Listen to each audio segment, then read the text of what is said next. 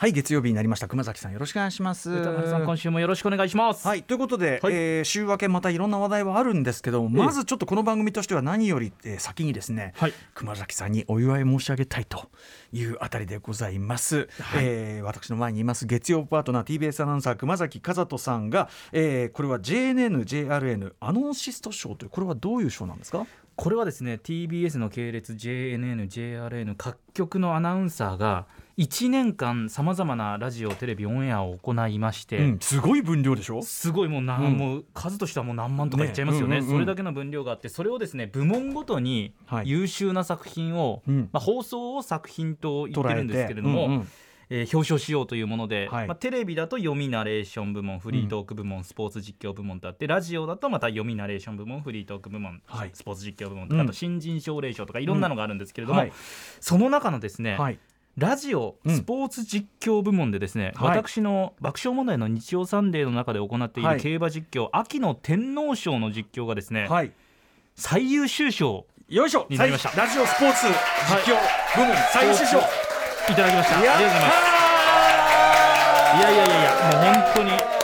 これはすごいじゃないですか。ありがたい限りでございます。え初受賞ですか初めてですね。うーんそうかそうか。いやでもこれさなかなかさ大人になるとさ、はい。よっぽどのことない限り賞ってねなんかないじゃないですか。一応これからまあ正式なその授賞式みたいのがあって表彰状とかもいただけるみたいなんですけれどもまだ一応昨日その全国審査が終わって速報的にこうなりましたっていう情報だけもらってるだけなので、でもさ本当にね1年間その JNN、JRN 系列だけでもそのスポーツ実況なるもの、はい。もちろん出品されるされないっていうねああれはあると思うけど、その膨大なその量の中でまあでもある程度見込まれてじゃあ熊崎のこれ出品ってなって撮ってるわけだからこれは名実ともにこれはてっぺん取ったぞということじゃないですか？もう先輩がですね締め切りの前日ぐらいにあれを出したらいいんじゃないかということを言ってもらいまして、はい。あ分かりましたと、うん、天皇賞がいいんじゃないかと。天皇賞いいんじゃないかと、うんうん。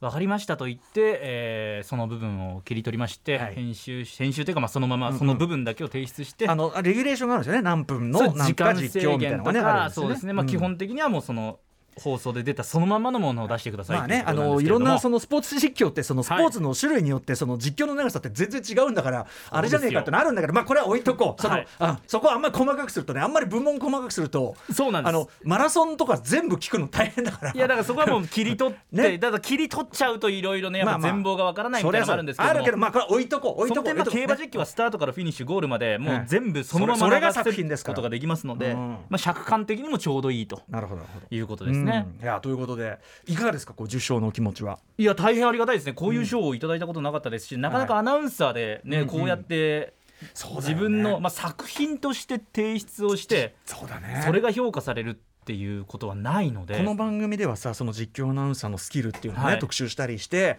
まあ、その熊崎君というのを通してこう我々も知ってるし、ええ。そのすごくリスペクトしてるけど同時にそれが確かにおっしゃる通り作品とか、はい。なんていうのかな賞を取るような何かとしてそうなんですよ。まとまって評価ってなかなかねそれこそある程度キャリアを経て、はい。こう全体を通してあの人名アナウンサーだったねみたいな言い方はあるかもしれないけどねえだから現役中にこういうふうに評価するそれはすごい励みにね。いやーもう大変ありがたいなっていうところと、今回 TBS ですと私のそのラジオスポーツ実況部門で最優秀賞をいただいたのと、うん。新人奨励賞という若手アナウンサーが出す部門で、この番組でも大変お世話になってます。小沢光輝アナウンサーがうんうんうん。ニューイヤー駅伝の実況でその新人奨励賞を取ってますので、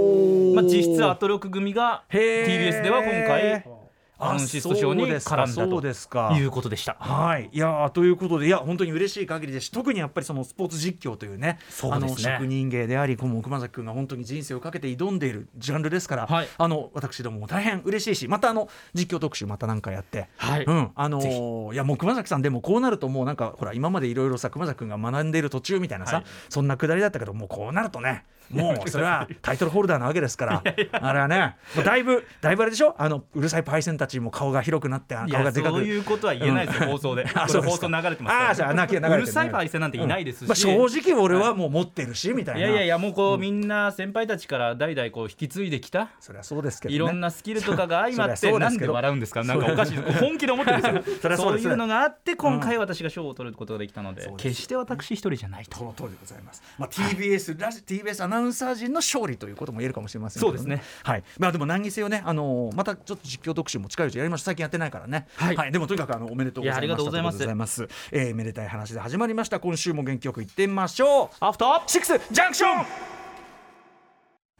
5月15日月曜日時刻は今6時6分に着々と向かっているところです。ラジオドッキの方もラジコドッキの方もこんばんは。TBS ラジオキーステーションにお送りしているカルチャーキュレーションプログラムアフターシックスジャンクション通称アトロックパーソナリティは私ラップグループライムスター歌丸ですそして月曜パートナー TBS アナウンサー熊崎和人です。熊崎さんのその受賞と、はい。もう一つちょっとまあおめでたいというかねそんなそのおめでたいっていうのはあれですけどもあの私誕生日来週がねあの5月22日誕生日なんですけども、あのまあ別に54で50次54なんでね、はい。別に誕生日なそんなねあれじゃないんですけどもおめでたいことあのちょっとうまあ嬉しかった嬉しかったですね嬉しかったこととしてはですね すいませんねあのあんまり慣れてないことでうまく喋れないんですけど なんでかっていうと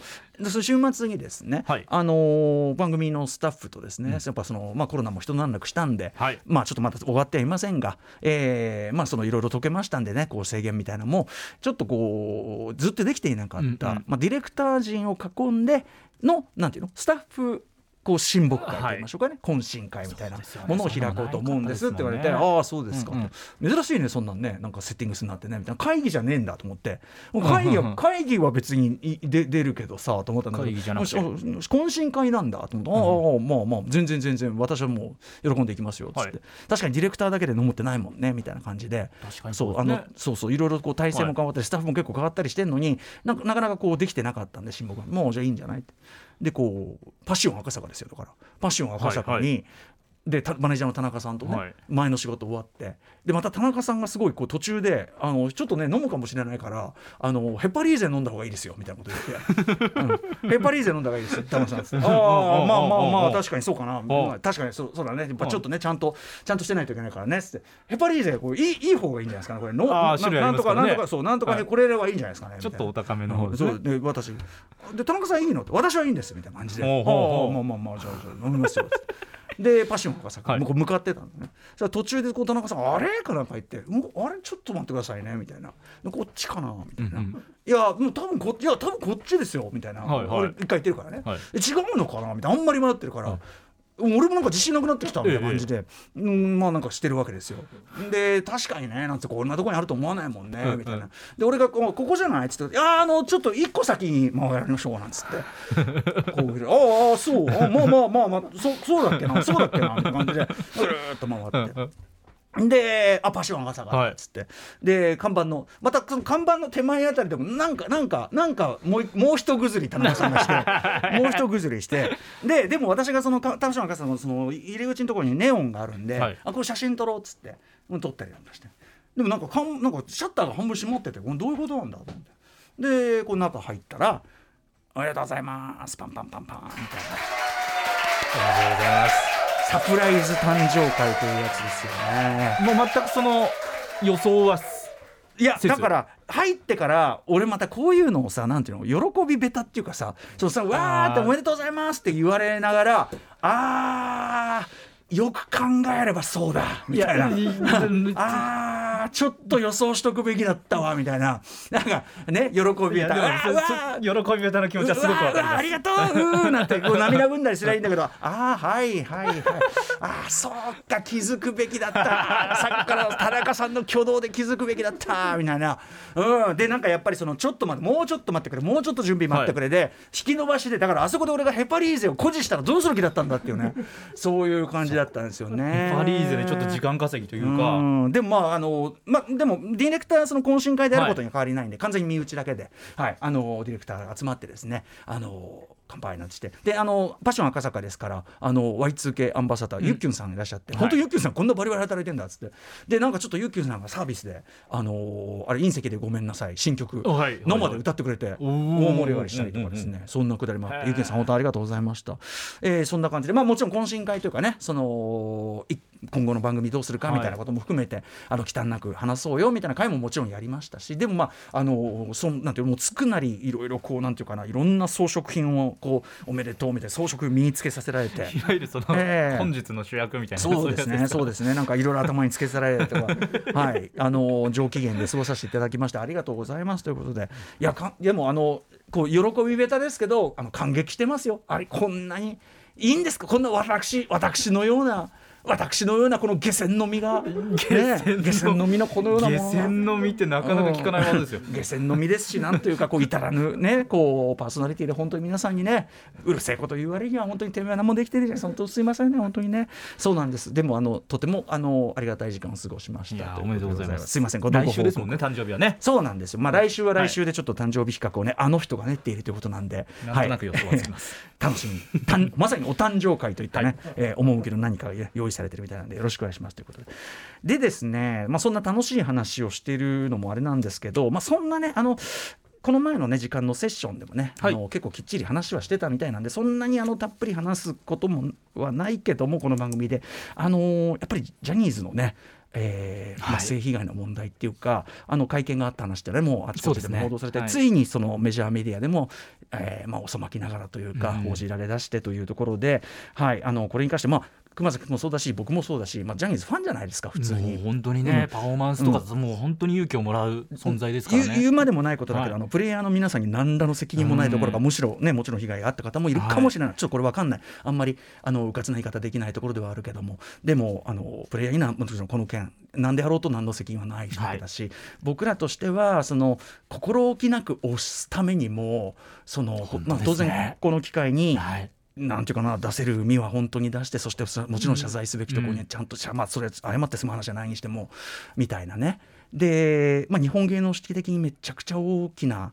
節目であることは間違いない、はい、あのまあ、もちろん元が BBC の報道で外圧でようやく動いたとか、うんうん、あるいはそのそれでようやくその、えっと、ジャニーズ事務所側が動いて各メディアもなんていうかなようやく、まあ、それだからそのなんていうかな一言みたいにやんないでほしいっていうかさ、はい、ことでもあるし同時にやっぱりこう我々みたいな、まあ、我々ももちろんメディア側であるけど同時にまあ推し側としてもですねそのこの前のそのコンバットレックが Future Past 出た時にちょっと言ってた、はい、あの時はあの中井さんの番組にあの香取さんが出て、うん、久しぶりに、えー、その民放のテレビ出てそで、ねはい、そこでその赤裸々に語る中でその、まあ、あの独立したらテレビにしばらく出られないのは、まあ、分かってたことだけどって香取さんがおっしゃってたということを、コンバットレックがこんなことをそのタレントに当たり前のように言わせるなよ。これこれが問題じゃんって全くおっしゃる通りでそうですね、そう。だからそれを放映するテレビはいやいやそのこれは香取さんの問題でも新しい地図の問題でも何でもない。あのメディア側の問題でしょとその要するにその大事務所に忖度してその圧力がかかったら干されちゃうなんて、こんなこと。でもそれをねやっぱこう我々一そのなんていうかなファンとかもうなんか半ば内面化しちゃってるっていうかそういうことらしいよねみたいな。確かにねとか。なんか普通に受け取れちゃう自分がいるっていうところも確かにありました。で、ね、そのジャニー喜多川さんのその、はい、まあその性なんていうかな性暴力疑惑というかさ、うん、に関してはその週刊誌とかでもまあ報じられてたし当然我々だってそれ読んで知ってるわけで、うん、なんかそのなんていうのかなもちろんそのなんていうのだから何ができたっていうことじゃないかもしれないけどいやどうだろうなでもメディアだからな。なんかすごい、うん、その、む全く関係ない責任ないともなんか言えない、はい、もちろんそうだなと思うし、うん、もちろん報道機関っていうか報道メディアはもっとあると思うそうですね、はい、そうだからあのーでぶっちゃけ今回のその会見映像もこれじゃちょっともちろん大きな一歩だけどでもこれが要するにさあの動かなかったジャニーズが本当に動いたっていうんで僕は最初あすごいなってね偉いなみたいな思っちゃったんだけど、うんうん、いやいやいや待て待てと。このやっぱこんな短い映像で会見でもないし、はい、あのある意味一方的に内部で処理しますって言ってるようなもんなんだから、うんうん、これは普通にこういう問題があった企業の対応としてはよく考えたら一般的にやっぱ全く不十分だしやっぱそこでジャニーズだからこうみたいなことをまだちょっと内面化しちゃってるっていうか。だからそういう聖域化しないで被害者いることですからね。ね。だからあのー、まあ今後これが大きな一歩としてやってってほしい。これはだからそのもちろんだからそうだな。メディア側としても心置きなくいろいろやりたいしファンとしても心置きなく押したいしこれ皆さん本当にそういう気持ちだと思うけど、はいはい、もちろんプレイヤーの方々には何の責任もないことだから、うん、あのだしその何て言うかない思わぬこう嫌な思いとか本当にしないようにしてほしいしそれぞれが、うん、とかねいろいろいろんなことを思う大きな機会でしたねこれはね。で、ね。うん、でもちょっとこれでちゃんちゃんってことには絶対しないでほしいしあとやっぱり本当にこれ我が番組含めてあの TBS とかも、ね、やってますけどあの本当に全然一言じゃなくてそのこういうことがじゃあ他の事例であってもまあ、二度と繰り返さないようにとか、はい、つまりそのなあなあにされるというか、これはなんとなく黙殺とかみたいなね。もちろんそのこういうものって事実関係の確認とかすごく慎重にやるべきことで何でもかんでもその何て言うのかなその例えばネットでこうなってるからすぐ取り上げるべきとも思わないけども、あの例えばさその MeToo 運動のきっかけになったニューヨーク・タイムズのあの記事だってあのめちゃくちゃ丹念な取材と裏付けと、うん。えー、そして当事者ですねそのやっぱ被害当事者に対するいろんなこう確認事みたいなのを慎重に慎重にやった上でやってるからあれだけのインパクトある報道になったわけで、だからそのそういうところでわーってなんかなれっていうことを言ってるわけじゃないんだけどでもやっぱり報道メディアみたいなものだったらじゃあうちが独自にそういう話が出てるんだったら調べましょうと。それはなぜならうちが普通に放送するために必要だからっていう姿勢が今後はあってもよかろうなと。か、はい、ぼったりしますね。すみませんね熊崎さんねでも話しないとか言ってる場合じゃないんだよなとか思ってさ。そうですね、うん、そう。だから自分の今までのその例えばスタンスとかもあれでよかったのか。まあそういうなんていうか。例えばその事務所のが力を持ってて圧力をかけてみたいなことに関しては僕はその例えばマブロンの中とかでも、うんうん、あのずっとそれをそんなこなんいつまでこんな野蛮なことが繰り返されてんだみたいなことは言ってたりする、うんうん、けど同時にもちろんジャニーズのファンでもあるから、はい、そうそれをすごくこう評価もしてきてるしもちろん評価っていうところでは別にそれが崩れるわけじゃないんだけど芸術芸術的な価値というところではね、うんうん、なんだけどうんなんかすごいこう今までのあれでよかったのかみたいなことをすごい考えたりもしました、うんうん、とかみたいな感じですかね。はい、えー、とはいえまあ今後とももちろんねそのジャニーズの人の活動とかさあの楽曲素晴らしいものがあれば、ね、はい、もちろん当然取り上げさせていただきたいし、ね、応援もしていきたいしということだから、はい、心置きなくのためにも、はい、はい、あのこれを第一歩として大きく日本のそのエンターテインメントが健全化されていけばなそれはまあ己も含めてですが、うん、はい、思う次第だなと思いました。はい、こんな感じで、えー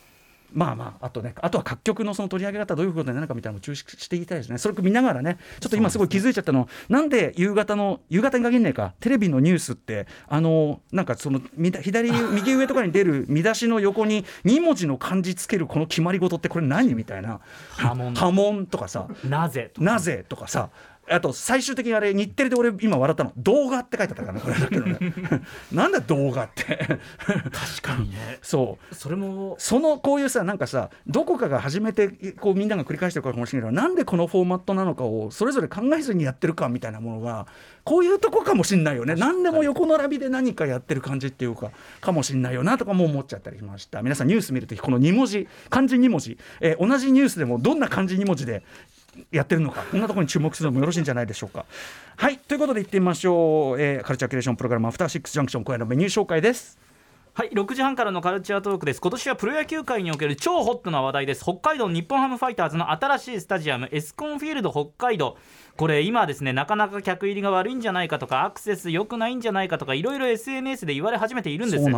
ただ新球場のグルメはいかにということで全国のスタジアムグルメを食べ尽くしているあのお二方の選手がやってまいります。ライターのカルロス矢吹さんそして放送作家のチャッピー加藤さんがオープン早々グルメ視点で現地を視察されたということで最新スタジアムエスコンフィールド北海道を紹介してくださいます。エスコンフィールド北海道なんかオープン前のいろんなあのそれこそ報道で、はい、そのもう街ぐるみでもちろんいろいろまだ間に合ってないみたいなのは聞いてるけど、うんうん、なんか街ぐるみでやってんのとか見てえこれ絶対良さそうじゃねってそうです、ね、個人的にはすごいちょっと楽しみにしてたんで、はい、まあ、ちょっと実態どうだったのかお二人に聞くのすごく楽しみにしております、はい、そして7時からは日帰りでライブや DJ プレイをお送りする音楽コーナーライブダイレクト今夜のゲストはこの方です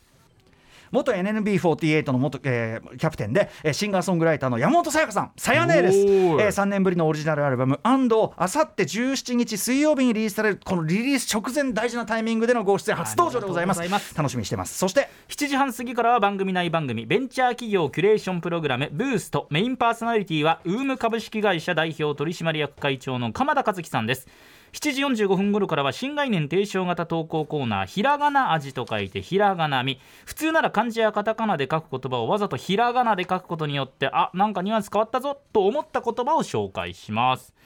そして8時台の特集コーナー「 Beyond the Culture はこちら。シリーズ最新作。ワイルドスピードファイヤーブースト公開直前。ワイルドスピード2人総選挙。by 村山章さん。そして映画監督深田晃司さん。ありがとうございます。ワイルドスピードと深田晃司さん。この並びがもう頭クラクラっとしますけども、えー、2001年から始まった大ヒットカーアクションシリーズワイルドスピード通称ワイスピ、えー、原題は Fast Furious シリーズでございます、えー、その第10作ワイルドスピードファイヤーブーストが今週金曜日5月19日から日本でも公開されます。はい今回のそのファイヤーブーストと次の作品でついに完結シリーズもクライマックスを迎えるというこのタイミングでワイルドスピードの魅力を振り返っていきたいと思います。ということでゲストはだからちょちょっとこう意外な角度の2人ですよね。なんかワイルドスピードシリーズっていうともうちょっとさもうちょっとなんかほら乱暴な人が来るイメージなんじゃない？なんだけど映画ライター村山明村山さんだっていつもおすすめする映画さ、はい、あんまそのワイルドスピードとかそういう感じじゃない気もする、まあ、ね。そうですね。そしてなんといっても村山さんとも非常にねあのあと後ほど伺います親交が深い、えー、縁に立つ横顔本気の印。そしてね最新作は「ラブライフ」素晴らしい作品でございました。などなど世界的に評価を集める映画監督の深田浩二さん、えー、まず村山さんはロケ地を訪ねるほどワイスピ好きなんだって。という村山明さんと、その村山さんにお勧めされて一気にワイスピにはまってしまったという深田浩二監督。このお二人にこのシリーズの魅力を部門別にこのお二人の角度から紹介してくれるという他にはないワイルドスピード特集となっております。はい。さて番組では皆様からの感想や質問をお待ちしています。アドレスは歌丸アットマーク TBS.CO.JP 歌丸アットマーク TBS.CO.JP 読まれた方全員に番組ステッカーを差し上げます。各種 SNS SNS も稼働中です。ぜひフォローをよろしくお願いします。それから各種ポッドキャストサービスで過去の放送も配信していますのでそちらもチェックよろしくお願いします。それではアフターシックスジャンクション行ってみよう。あとですね、はい、週末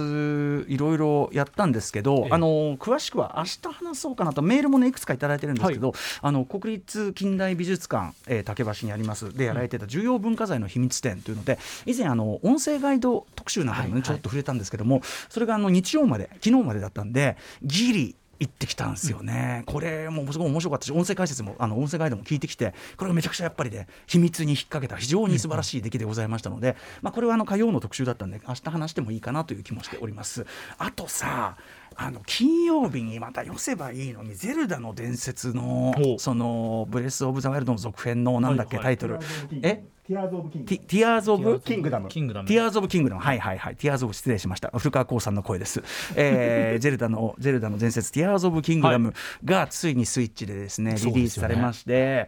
で取っといてたのその XBOX シリーズ S 買ったばっかりだし、そんなね次から次へとそんなゲーム買ってあんたどうすんのって何個持ってんでしょってね。いやもうお母さんお母さんの声でね、まあ、何個持ってもまたまたそんなん買ってんのみたいなね思ったんですけど、まあその評判がさまたこれがその続編だからね評判が悪ければまだしも、うん、そんなことはないんですよ。ゼルダだから。良き評判で。ブレイス・オブ・ワイルドの続編が評判悪い方が別途低いしね。どう考えても。まあその通りだったんですよ正直。でまあいろんな評判聞くにつけ、はい、そのいろいろねやんなきゃいけない仕事とかもあるんだけど